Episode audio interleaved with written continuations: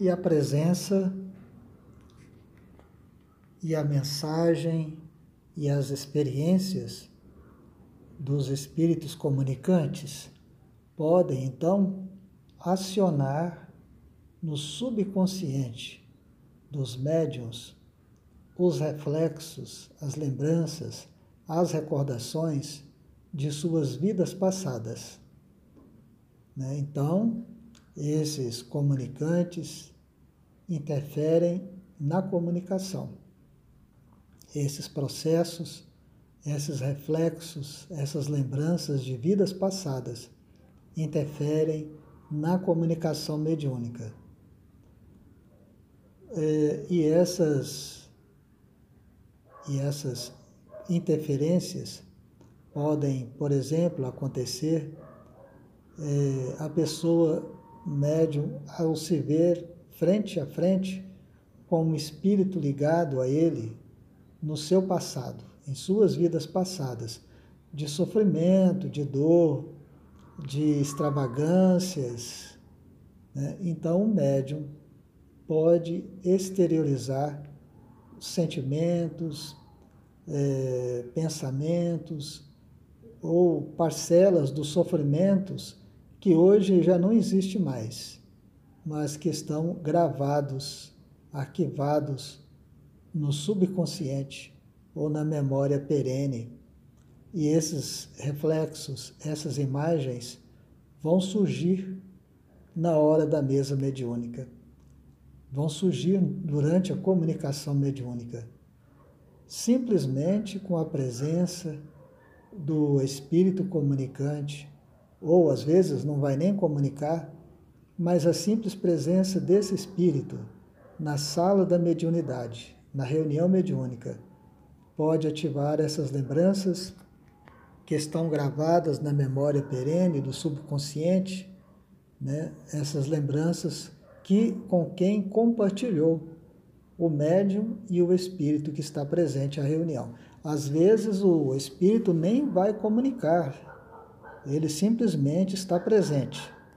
É o suficiente para ativar no médium lembranças de suas vidas né, que, que foram, que compartilharam em vidas passadas. Uma coisa muito curiosa é a sintonia mediúnica, porque para haver uma comunicação mediúnica é preciso haver sintonia entre, entre o médium e o espírito comunicante. E é curioso, então, como é que alguns médios, né, a grande maioria dos médios, é, tem sintonia com os espíritos sofredores, obsessores, perturbadores, para comunicar na reunião de desobsessão, por exemplo.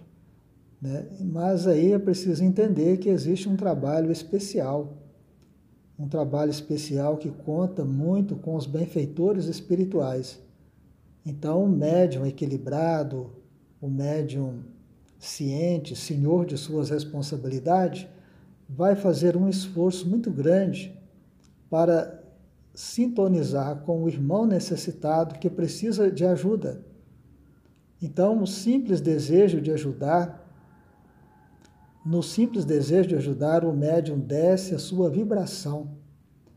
E a diferença vibratória que existe, então, entre o médium e o espírito comunicante, se a diferença vibratória for muito grande, né, é no espírito necessitado que precisa de ajuda, os mentores espirituais, os trabalhadores espirituais responsáveis pela reunião, responsáveis pela condução dos trabalhos da mediunidade naquele grupo, vão auxiliar o espírito comunicante pode ser através de passes, né, através de sugestões, de estímulo, para que ele eleve né, o seu padrão vibratório.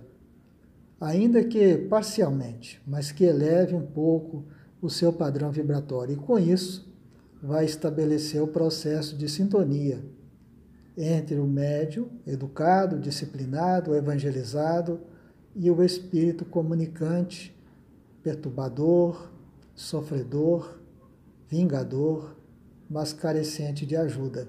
Então, O trabalho, o trabalho das equipes espirituais é fundamental e o dirigente da reunião mediúnica não pode perder de vista essa percepção. Às vezes o dirigente não é médio, não está vendo nenhum espírito, mas ele precisa ter consciência de que a equipe espiritual está presente, operando eficientemente, eficazmente, e que sem a equipe espiritual, o resultado, a produção da reunião cai drasticamente.